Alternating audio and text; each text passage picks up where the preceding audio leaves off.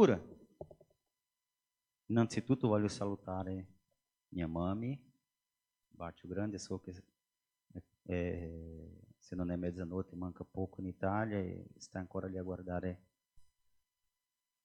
la messa, ti saluto, abbi cura di te. E per la tua gioia l'euro sta salendo alle stelle. Dopo parliamo personalmente, ma il, Vangelo, quello che lascia per noi questa sera, è la profonda intimità tra Dio e il suo figlio, tra il padre e il figlio. E questa profonda intimità tra uno e l'altro succede perché quello che perpassa il loro cuore, e quindi anche il nostro, nella nostra fratellanza, è l'amore. E Gesù, se subisce la passione, è per una ragione molto semplice, per amore intenso del Padre, offrire il suo proprio figlio per noi sulla croce. E il figlio, amando il Padre, porta avanti questa promessa, immolando a se stesso. E noi siamo chiamati a fare lo stesso.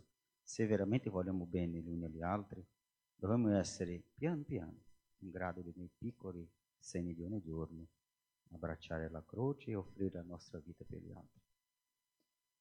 Bacio a tutti gli italiani e una buona sera a tutti. Nós estamos então nessa quinta-feira dando continuidade à leitura contínua dos Atos dos Apóstolos, este livro que foi escrito por Lucas, escreveu o Evangelho e os Atos. E hoje, Paulo, a gente falou ontem de Paulo e Barnabé, né, essa relação íntima e conflituosa, a gente vai mais adiante dos conflitos de Paulo com Barnabé. Então, hoje a gente vai dando continuidade, vai falando justamente da missão de Paulo. Né? O maior obstáculo de Paulo era vencer a sua biografia, e vencer o seu caráter. Né? E dizia ontem que é fácil a gente se identificar com Paulo. Eu sou como Paulo, caí do cavalo, nananã. no momento da vida encontrei Jesus, lindo. E o encontro com Jesus no caminho de Damasco supõe para todos e cada um de nós uma mudança interior. A gente usa uma palavra em grego que é metanoiem, daí metanoia, né? É essa mudança que não é de fora para dentro, é de dentro para fora. É uma mudança de dentro do coração da gente. E quando ela acontece, ela é radical, né? porque justamente nos leva a uma verdadeira transformação. Então, Paulo passa por essa transformação e aí sente-se chamado a ir em todo o mundo e anunciar o evangelho. E o texto de, dos Atos de hoje é justamente quando Paulo e seus companheiros embarcam para Pafos e chegam em Perge da Panfilha. Que que faz ali?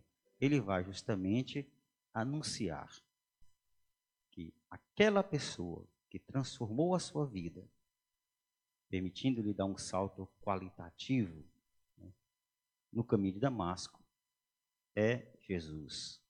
Mas é Jesus, o Filho de Deus. Então, imaginemos, nós, se nós encontrássemos, né? Esses dias de pandemia, a gente acaba fazendo coisa que a gente nunca fez na vida. Uma das foi assistir novela. Estava um dia lá na rede vendo a novela de uma mulher que do nada ganhou um prêmio de loteria, a pobre que virou rica, né? E a gente vai percebendo quanto aquela vida transformou a vida daquela mulher. Se o dinheiro é capaz de fazer uma transformação daquela, na vida dela, né? Personagem fictício, mas é que acolá acontece. Seria capaz de fazer na nossa vida? Não o dinheiro, mas Deus. A minha resposta é: não sei. Mas eu sei que seria e será algo muito mais extraordinário do que o dinheiro é capaz de fazer um bilhete de loteria. Porque tudo que vem decorrente dos bens da terra é efêmero, um dia se acaba. Um carro caduca, um, é, é saiu da loja já começa a calcular a depreciação, o computador, né? o remédio tem validade. Tudo na vida que é de material conhece um explorar, conhece uma plenitude, conhece um fim. Com as coisas de Deus é diferente. É uma poupança que não conhece crise. Tem sempre juros altíssimos. Tudo aquilo que a gente vai acumulando, não vou dizer essa expressão não, porque na Itália é péssimo, chama o Banco de Deus. O Banco de Deus já deu tanto problema para a igreja, o Banco do Vaticano. Mas para dizer que se pudéssemos usar essa imagem mundana, nós não conseguiríamos imaginar os pequenos atos de amor, o que são capazes de fazer na nossa vida. Então, é, já arrancar o sorriso de alguém é um, um, já nos faz feliz só ver alguém sorrindo com a palhaçada que a gente pode fazer, adoro fazer. Né? De vez em quando apronto com minha irmã em casa. Mas, para dizer para vocês, imagine se os pequenos gestos nossos de amor, de desdramatização da vida, arrancam um sorriso de alguém que alivia e enaltece nosso coração. Imagine quando isso tem uma repercussão na história da salvação nossa e da inteira humanidade. Então, por isso que digo que é um valor incalculável. Né? E daí, Paulo justamente ir pelo mundo anunciando. Eu fico, às vezes, me imaginando como deveria ser o fim de Paulo. A gente pensa, gente, ah, rapaz, mas eu faço tanta caridade, eu faço tanto bem, né? e só vem paulado atrás de mim. Estranho se não viesse. Eu olho para a vida de Paulo, né, um perseguidor do cristianismo. Aí vai, daqui a pouco, encontra o Senhor no caminho de Damasco. Começa a defender quem ele perseguia. Começa a dar a vida por quem ele perseguia. Começa a dar esmola. Paulo era daquele que chegava nas comunidades mais. É, andamos ao vocabulário pobre para a gente não demorar muito com a homilia. Mais ricas e fazia campanhas para levar para as comunidades mais pobres. Então, era uma coisa muito bonita. A gente talvez dissesse, ah, a vida boa para Paulo, o prêmio para Paulo seria uma velhice tranquila, morrer sentadinho, cercado de um monte de gente. Que imagem deturpada de felicidade nós temos, né? Ah, eu quero morrer velho, sentado. A gente começa a imaginar umas coisas assim que não, não entra no esquema de Deus. E a pessoa se Jesus tivesse morrido de velhice? Fez tanto bem, perdoou todo mundo, não fez mal a ninguém. Então, a gente, pensando ad absurdo, como diz em latim, pensando no absurdo. O ápice da vida de Jesus foi 33 anos de idade, ó, na cruz. Acusado de algo que não fez, suportando serenamente, né, abandonado por quase todos. Ali está a sua glória, que tem o coroamento no domingo da ressurreição. Então a vida da gente não vai ser diferente, gente. Não temos que dar motivos para os apedrejamentos, mas eles virão. Das invejas, não demos motivo, mas elas virão. Por quê? Faz parte do caminho de todo discípulo. O discípulo não é maior que o mestre. Então, assim, a gente, quando vai lendo o Evangelho, vai percebendo né, que é, é muito mais fácil compreender a vida de cada dia quando nós realmente estamos em comunhão com Jesus.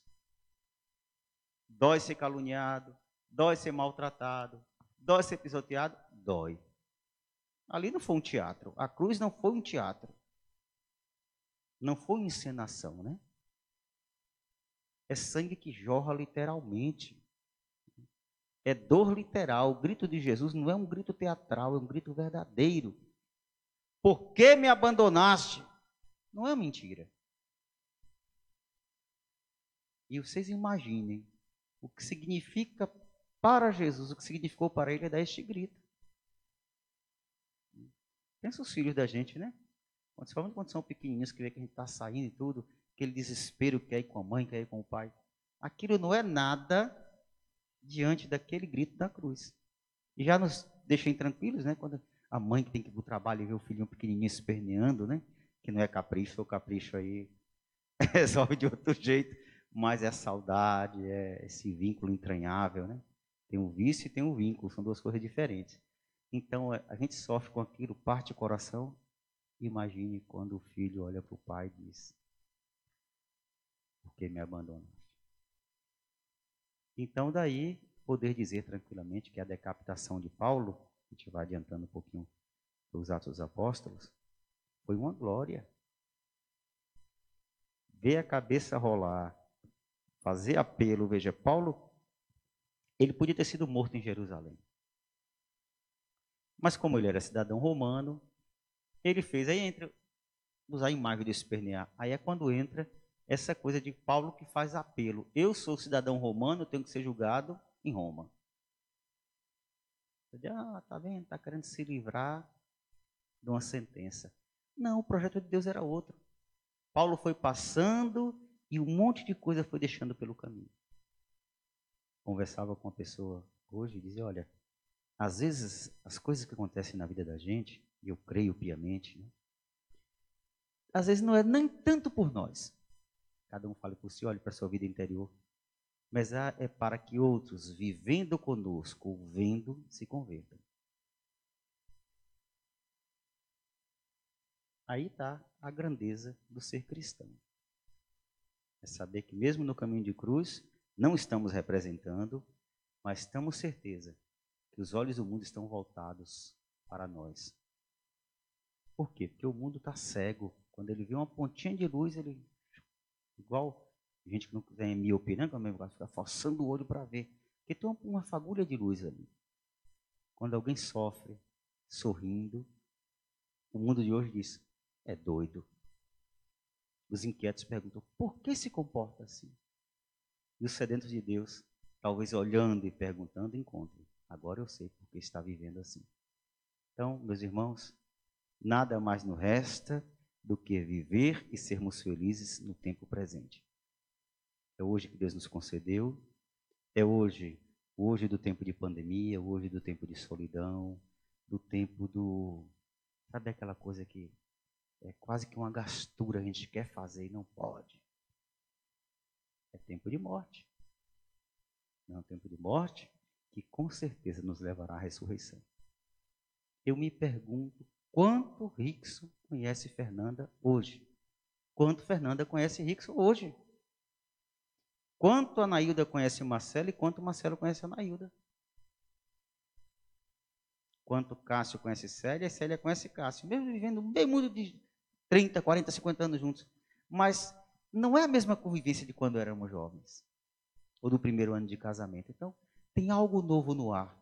E eu creio, creio e oro para que desta fase que Deus nos está nos concedendo, possa emergir uma nova humanidade. Maridos e mulheres mais companheiros, mais conhecedores das alegrias e tristezas dos seus filhos, os filhos de repente mais íntimos dos seus pais, e posso dizer na parte que me toca, o pastor também mais sensível e mais agradecido quando está na companhia das ovelhas. Então, se tudo podemos dizer é louvado seja Deus, não tem outra coisa. Glória ao Pai, ao Filho e ao Espírito Santo, como era no princípio, agora e sempre. Amém.